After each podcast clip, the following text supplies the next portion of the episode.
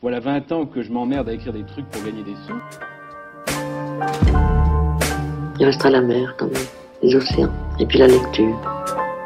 Un homme un jour lira, et puis tout recommencera. L'art n'est pas à mes yeux une réjouissance solitaire. Bon, où en étais-je Dans ce tout premier épisode de Radio Équateur, nous recevons Sarah Gisler, une jeune auteure et globe-trotteuse de 23 ans, qui sillonne les routes en autostop et sans un sou depuis plusieurs années. Sarah vient de publier Petite, son tout premier livre aux éditions des Équateurs. Ce livre est un roman d'apprentissage foudroyant, celui d'une petite fille qui transforme sa colère en odyssée. Avec humour et tendresse, la jeune globe-trotteuse raconte les tourments de l'enfance, son dégoût d'une société uniformisée, mais aussi son irrésistible soif d'être libre qui la pousse à dépasser ses peurs. Bonjour Sarah. Donc euh, tu vas publier un livre euh, le 27 euh, juin, c'est ça, aux éditions des Équateurs, qui s'appelle Petite. C'est ton premier livre. Et tu es née à Lausanne dans les années 90, les années 90, de deux parents facteurs, d'une mère algérienne et d'un père suisse. Et dans le livre, tu racontes ton enfance qui est marquée par la séparation de tes parents, une résistance vis-à-vis de l'école, et de, de quelques formes d'autorité. Une résistance, c'est beau. ouais, ouais, ouais. Bah, la première partie du livre ouais, raconte euh, le pourquoi est-ce que j'ai commencé à voyager. Et, et donc, ouais, mon, mon enfance entre ma mère qui nous élevait seule, euh, qui, qui, est pour moi plutôt stricte, et mon père qui est complètement à l'arrache et puis qui, qui a des drôles de théories sur la vie. Et, et voilà, j'étais avec mon frère, on était très souvent ensemble. Mon frère Flex Flex, ouais, c'est le... bah, son surnom, mais, mais on l'appelle comme ça. Et, et du coup, on se retrouvait souvent les deux parce qu'on était seuls à la maison.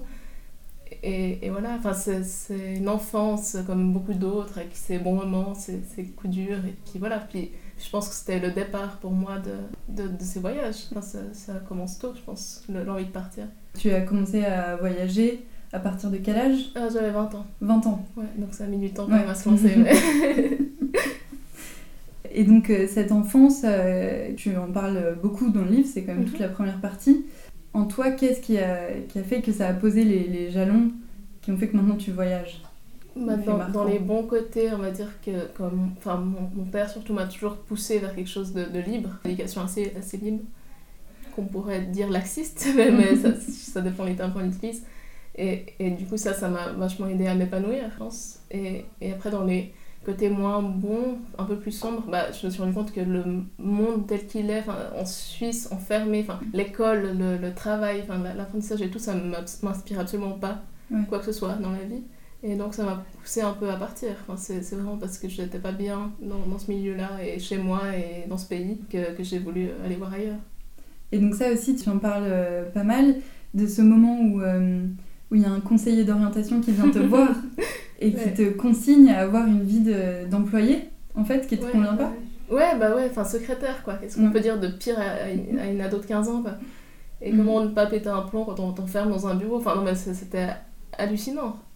Terrifiant, quoi, pour moi. J'ai tenu un an, mais vraiment une sorte de, de, de descente aux enfers dans, dans un bureau. Enfin, je, je, je m'en sortais pas du tout, quoi.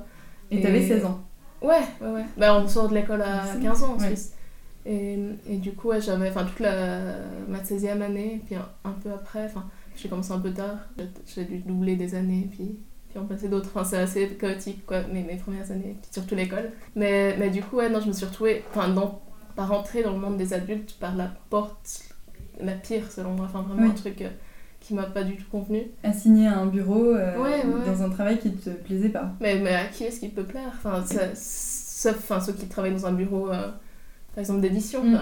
J'imagine que, que, pour toi c'est différent, mais, mais non, là j'étais vraiment dans un truc. Euh, puis, puis, le travail en soi était pas dérangeant, enfin il n'y avait rien contre ça, mm. mais c'est juste l'enfermement. Et, et puis voilà, t'es es, employé et tu fais ça 8 heures par jour, de, de, de répondre au téléphone, de classer des trucs, et puis quel, quel, intérêt à, vivre? Enfin, c'était un peu ma question à l'époque. Oui, il y a une, euh, un passage qui m'a marqué à ce moment-là, tu dis, euh, euh j'ai pas la phrase par cœur, mais pourquoi si les autres euh, y arrivent, qu'est-ce qui est si mhm. difficile et pourquoi moi j'y arrive pas? Et en même temps, comment ils font les ouais, autres? ouais, ouais. C'est ça. Mais j'ai jamais trouvé la réponse, même encore aujourd'hui. Tu la cherches Bah, j'ai arrêté de chercher. Non, je suis, je, suis- je suis bien sans. Enfin, je sais pas. C'est peut-être une question de sensibilité. Enfin, je, je sais de creuser un peu cette piste-là. Mm. Mais après, je sais pas. Enfin, c'est aussi peut-être parce que j'ai le choix de pas faire ça. Je suis née dans un pays où je suis une femme libre. Je peux choisir de faire autre chose de ma vie. Et c'est une chance incroyable. Donc, je vais pas la gâcher. C'est vrai, c'est vrai. Et, et pour revenir un peu à ton enfance, à ta famille, tu as deux frères et sœurs, donc Flex et ta petite sœur Laura. Ouais. Et tu, tu étais proche euh, d'eux quand tu étais petite? Ouais, alors mon frère, on a grandi ensemble. On Ouais. était tout le temps ensemble, nos parents n'étaient pas là. Enfin, on est passé par les mêmes épreuves euh, du divorce, au déménagement, au nouveau beau-père, à toutes Ouais. ces conneries.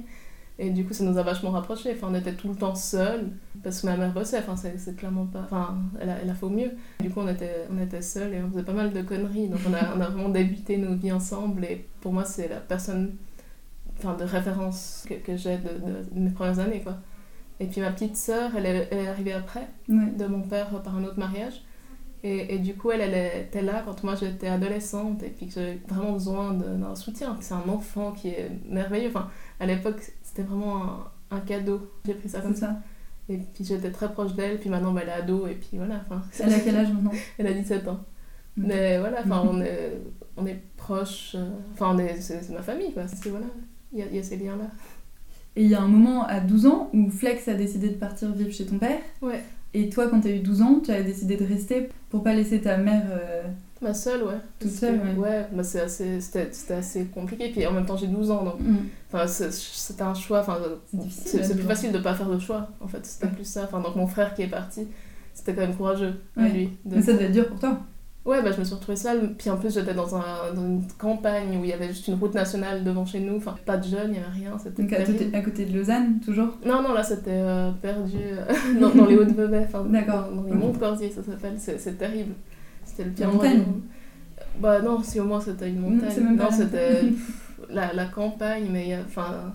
Il n'y a pas les bons côtés de la campagne en fait, c'était vraiment genre euh, un truc, ils ont posé des maisons là et puis on était là quoi. C'était assez, assez nul. Ok. franchement, ouais. Et du coup, ouais, en plus que, que Flex parte à ce moment-là, c'était compliqué Mm. quoi, de, de gérer. Mais voilà, finalement, j'ai une amie plus tard qui a, qui a emménagé pas trop loin. Et puis, et puis voilà, enfin, on fait avec quoi. Est-ce que tu as des, des souvenirs de l'école, de choses qui, qui ont fait que tu t'es rendu compte que t'étais pas forcément faite pour ça? Ouais, bah, bah, je pense que chaque jour était un, un ennui absolu. Après, le truc que j'aimais, c'était le français. Ouais. Et puis c'est resté. mais, mais tout le reste, mais je, je voyais pas non plus l'intérêt. En Mm. fait, et quand je vois pas d'intérêt, je, je, pas du tout. Enfin, je m'investis pas et du coup, je suis Tu nulle. te Et, sentais pas à ta et place voilà. Et Mm. ouais, non, du coup, l'école, mais c'était une prison pour moi, vraiment. Et le jour où j'en suis sortie, même si j'ai eu tout un tas de galères après, bah, au moins c'était fini. Et, et voilà, enfin, c'est vraiment. euh, Enfin, vive, vivement la fin, quoi, tout, tout le temps, je me disais. Et voilà. mais pour rien au monde, j'y retourne, quoi. Donc à 16 ans, tu as arrêté l'école, tu as commencé le, le travail d'employé de bureau, puis ça Mhm. s'est ça s'est mal passé pour toi en fait. Ça- Ouais, été, euh, bah, du coup j'ai fait une année, j'ai réussi les examens et après j'ai quitté après ça. Ouais. Et, et puis euh, ouais, là pendant, j'ai passé deux ans à, à essayer des choses. Ouais. Souvent à me casser la gueule, à faire des tests euh, dans, dans des jobs. à- à- Enfin j'ai travaillé aussi dans un salon de tatouage, Ah oui c'est aussi comme ça que je suis entrée dans, dans ce milieu-là. Et tu faisais du tatouage toi Non, du piercing. Mais du Ah coup, oui. il y avait plein de tatoueurs. Et puis, enfin, bref, ça, ça m'a. Enfin, à chaque fois, en fait, j'ai- trouvé des trucs auxquels me raccrocher qui Ouais. n'étaient pas si mal dans, dans des périodes de, de la vie. Et, et ouais. Non, mais du coup, c'était assez catastrophique. Mais, mais voilà, c'est derrière aussi. Et ça t'a permis d'avancer et de faire ce que tu fais Ouais, maintenant. ouais. Bah, bah, maintenant, j'ai un peu le courage de ça grâce à ces années-là. Enfin, Ouais. je sais que ce sera difficilement pire. du coup, je peux y aller, quoi. J'ai pas grand-chose à perdre, quoi. C'est amusant parce que ce qu'on ressent aussi en lisant ton livre et euh, en lisant euh, ton blog, qui est donc euh, L'aventurière fauchée, euh, on ressent que tu as un rapport particulier avec les, les adultes et la vie d'adulte. Que tu sens que tu, tu deviens une adulte, mais que t'as pas particulièrement envie. Bah, ce qui me plaît, c'est la liberté de l'adulte. Enfin, on Mm. fait ce qu'on veut. Moi, il n'y a plus personne qui me met aucune, aucune restriction de quoi que ce soit, et ça, c'est génial. Et après, tu as, aussi toutes les responsabilités qui viennent avec. Et, et en fait, je me suis rendu compte qu'il n'y avait pas forcément besoin d'en avoir beaucoup. Enfin, on pouvait réussir à, à se créer une vie. J'avais l'habitude de voir ma mère seule à nous élever, en train de galérer avec les factures, en train de bosser toute la journée, tout le temps. Puis en fait, il y a moyen de faire autre chose. Et puis de profiter de cette, cet âge, enfin, de, de grandir. Du coup, il y, a- il y a un peu de ça, puis en même temps, bah, évidemment, on voudrait tous rester enfants. Enfin, c'est- c'est c'est plus simple. Mais, mais non, mais finalement, bah, je, je grandis en, en écrivant aussi. Enfin, du coup, j'écris et puis il y a, il y a- ça m'aide à, à appréhender ça de manière avec un peu plus de recul, quoi. Mhm. Et le fait de voyager aussi, enfin, les années passent pas de la même manière, j'ai pas cette impression. Oui. Et donc, ça va. L'un dans l'autre, je m'en sors assez bien. Mais ouais, c'est peut-être pour ça que le livre s'appelle Petite aussi. Et puis, euh, il y, a- il y a sûrement un rapport avec, avec l'enfance, Oui. puis le fait de pas vouloir grandir, mais que t'as pas le choix. Et puis voilà. Et que ta dernière phrase, euh, je, si je peux la lire Bien si sûr. tu veux. Ce n'est pas grave si je ne deviens jamais une grande personne. Il paraît que ce n'est pas la taille qui compte. Et puis on a toujours besoin d'une plus petite que soi. Voilà, Ouais. bah c'est. Ouais. Et petite, qui est aussi une référence à la chanson des Fils du Facteur. Voilà, ouais, c'est un groupe euh, de chez moi que j'aime beaucoup. D'accord. Et puis j'avais entendu cette chanson au moment où je, je commençais un peu l'écriture de ce livre. Et puis c'est pile poil ça en fait. C'est une nana qui galère coup, chez elle. et puis qui ça. part et après ça va beaucoup mieux. Ouais. Et puis voilà, enfin, c'est vraiment l'histoire un peu que, que je raconte dans le livre Mm. aussi. Et j'ai- plagié le titre honteusement. Ah non, Mais bon, voilà.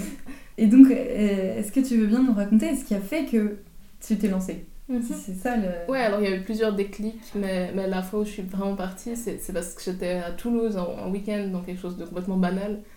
Et Mais pas si banal que ça finalement, parce que t'es partie euh, à la base sur, euh, sur un défi. Non, mais bon, on va pas spoiler. non, mais, mais du coup, je suis partie pour, euh, pour une certaine raison. Et puis, au moment de rentrer, on m'a volé toutes mes affaires. Oui. Et donc, j'ai dû réussir à rentrer chez moi jusqu'en Suisse. Donc, il y a 800 bornes à peu près. En stop, Sans rien. thune. Et puis, euh, enfin, comment on fait ça? Moi, c'est la première fois de ma vie que j'étais confrontée à ce genre de situation. Et, et en fait, au lieu d'être complètement angoissée, ça allait assez bien, quoi, finalement. Mm. Et, et j'ai rencontré des gens qui m'ont dit, m'a fait du stop. Et puis j'étais là, mais vous, vous êtes fous, quoi. et puis en fait, euh, bah, j'ai fait du stop et je suis arrivée enfin, chez moi en, en trois jours. Ça m'a Ouais. pris deux, deux jours et demi, je sais plus. Mais, mais du coup, ça. Mais tu a as trouvé des quoi. endroits où dormir Bah, j'ai ouais, j'ai trouvé, ouais. Comme ça. Bah, les, les deux fois, ouais, même Mm. par, par des chauffeurs qui m'avaient pris Ouais. en, en stop. Mais du coup, euh, ouais, non, c'était c'était toute une expérience. Et puis, puis je me suis dit, il y a un truc de liberté là-dedans qui m'a complètement passionnée. Il faut que je creuse ça. Et donc, c'est comme ça que je suis partie euh, six mois plus tard, euh, seule, en stop, sans thune, mais cette fois-ci de manière voulue.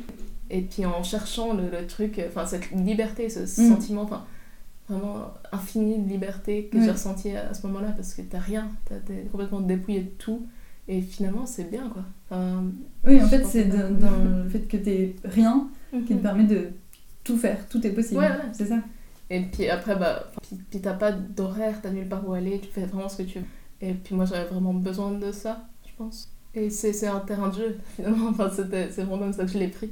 Mais, mais du coup, enfin, le monde est un terrain de jeu, c'était mon truc que que je me disais à l'époque. Puis, puis enfin, voilà, j'ai fait ça pendant trois ans, ces trois dernières années. Et puis je suis, je suis loin d'arrêter, même si des fois je change de manière de voyager. Par exemple, là je vais repartir à pied pour euh, tester autre chose. Mais, mais quand même, il y a cette liberté qui, qui est née grâce à ça en fait. Est-ce que tu veux bien nous rappeler très rapidement les voyages que tu as déjà fait là, Ouais, depuis alors, ces trois ans? euh, la première fois, je suis partie de Lausanne jusqu'au Cap Nord. Mm. Et ça, c'est dans le livre. C'est le, voyage que je raconte dans ce livre-là. Ensuite, j'ai fait. euh, j'ai volé jusqu'en Russie. Et puis, j'ai fait Russie, Mongolie, Chine euh, et Philippines. Ça m'a pris aussi une année, Ouais. le tout. Et puis, l'année passée, je suis partie en stop depuis euh, Lausanne, en Suisse, jusqu'à ouais, à Gibraltar et après j'ai traversé l'océan en bateau stop et puis j'ai continué à naviguer jusqu'aux Caraïbes et puis après j'ai été ouais jusqu'en Colombie quoi au Mhm. final donc ça m'a pris une année aussi de, de voyage euh, Ouais, c'est incroyable. ça sans rien savoir vraiment où j'allais et puis vraiment sans thune quoi donc c'était assez particulier mais, mais une très belle année Ouais, c'est incroyable. Donc ça, t'en parles bien dans, dans le livre euh, pour le premier voyage et puis sur ton blog où tu racontes euh, ouais plutôt le dernier du coup ouais, plutôt le dernier. Et le passage en Mongolie aussi, qui est... ouais ouais Qui bah, il y a des anecdotes qui m'ont plus Ouais. marqué que d'autres et du coup j'essaie de- d'en parler ouais. Et donc à chaque fois que tu, tu pars, finalement, c'est les rencontres que tu fais qui font ton, ton trajet. Et, euh, Ouais, bah c'est les gens qui, qui me parlent d'un- d'une région ou quelque chose Mm. et du coup j'y vais. Enfin, je n'ai rien prévu avant de partir. Par exemple, là je vais partir en Nouvelle-Zélande dans quelques mois et je ne veux pas, surtout pas lire de guide ou quoi que ce soit qui parle de- du pays. Je ne veux même pas voir de photos. Enfin, je, je veux rien du tout. Je veux juste découvrir ça par mes yeux en arrivant. Et du coup, les rencontre et, et vraiment le hasard tout le temps. Enfin, c'est vraiment au bol. Et j'ai du bol. C'est vrai que t'as du bol, c'est vrai. Donc ça marche assez bien.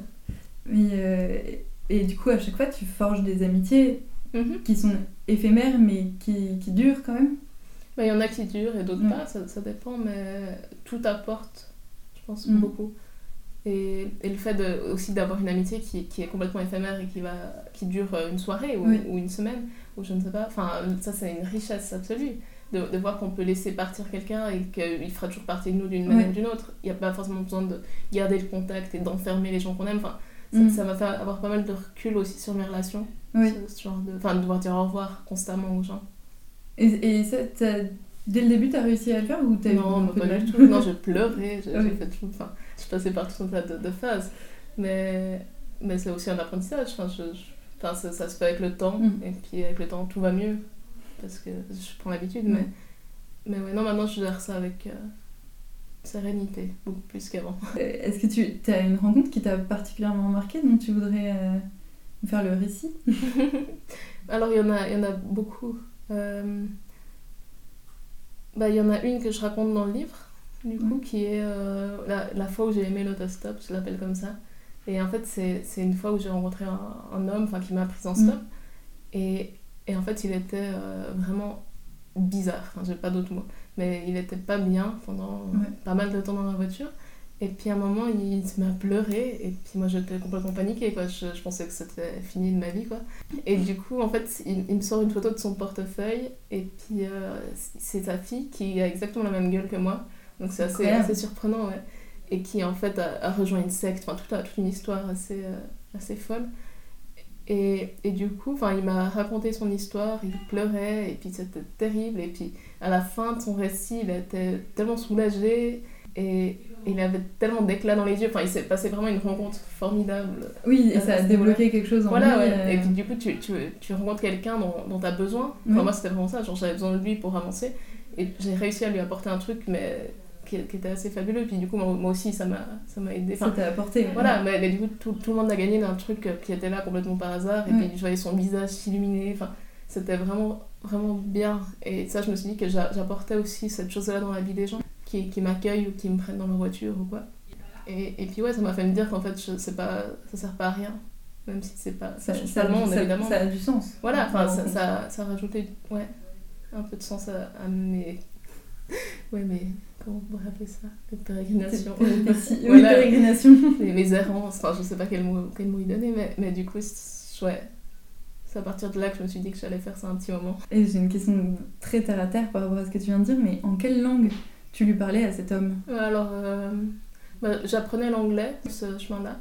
Et du coup, bah, je, je sais en anglais, quoi. Mais c'est plus lui qui parlait, pour le coup. Puis moi, je, je répondais, quoi. Mais, mais du coup, j'ai vraiment appris les langues sur la route en les pratiquant. Donc. Mais il y a d'autres moyens de communiquer. Ça, c'est un peu le, le bon côté. Puis après, le mauvais côté, c'est que tu es toujours frustré parce que tu n'arrives pas à dire ce que tu voudrais. Enfin, moi, il y a tellement de choses que j'aimerais savoir et tu le sauras jamais. Puis voilà. Mais ouais, si je pouvais faire un, un vœu, ce serait de parler toutes les langues. Non, mais du coup, bah, on s'en sort. Mais c'est vrai que ça reste rudimentaire parfois et puis que, que ça. Enfin, voilà. Enfin... Mais c'est un peu frustrant, ouais. Et je voudrais en venir à ton livre en fait, parce que c'est une démarche tout à fait particulière. Tu ressors de trois ans de voyage et puis tu as décidé d'écrire ce livre. Ouais. Et donc, est-ce que tu arrives à expliquer cette, euh, ce besoin d'écrire? Alors, euh, ouais, je pense que ça s'explique assez bien. Enfin, le, le thème du livre, en fait, c'est comment j'en suis arrivée à voyager. Et, et j'ai l'impression que dans mes voyages, j'ai touché à quelque chose. Enfin, pas, pas une fin, mais à- j'ai eu quelques réponses dans ma vie, quoi. Oui. Trouver du sens en Voilà, fait. mais, mais très dernièrement. Enfin, Mm. ça s'est fait l'année passée. C'était assez. Enfin, il faut que je le dise, quoi. Oui. Et puis que j'aide les autres à suivre ça aussi. Enfin, s'ils veulent partir, enfin, j'ai réussi Oui. À m'émanciper de ça d'une certaine manière. Et du coup, il faut que je le, je le raconte pour aider d'autres gens. Mm. C'était un peu ça la démarche. Et, et c'est un peu rendre tout ce qu'on m'a offert dans ces, Oui. dans ces voyages. C'est ma manière de, de, Donc un- tu ressens le besoin de la transmission de Carrément, tout ce que tu as appris par... euh, Ouais, mais c'est pour ça que je reviens en Europe. Enfin, Mm. Sinon, je ne reviendrai jamais. mais, du coup, je, je pars, je- j'apprends des choses, je rentre et je les partage. C'est ça aussi le, le but du blog. Et c'est pour ça que j'écris. Parce que je suis pas douée à l'oral et que, que voilà, enfin, vidéo, c'est une catastrophe. Enfin, du coup, je, je le fais en écrivant. Et, et, et voilà, enfin, j'ai trouvé dans l'écriture quelque chose qui me plaisait beaucoup, alors que je pensais jamais faire ça de ma vie, forcément. Ça t'a aidé aussi à comprendre certaines choses en fait d'écrire Ouais, moi c'est une psychanalyse euh, gratuite euh, et publique quoi, ce, ce livre. Ah bah oui, non Ouais. mais j'ai pleuré, j'ai eu des crises pas possibles de, de tout ce qu'on veut, puis des moments d'euphorie et de joie intense. Enfin, Mm. j'ai j'ai vraiment passé par tous les, tous les stades dans, ce- Ouais. dans cette écriture, puis, puis d'un jour à l'autre ça changeait, enfin, c'était terrible. Puis, puis se retrouver face à une feuille et puis écrire, mais c'est c'est horrible comme sentiment. C'est c'est le pire, enfin, c'est le truc le plus dur que j'ai fait je pense. Enfin, pendant 5 mois j'ai écrit ce livre et puis c'est c'est très dur quoi.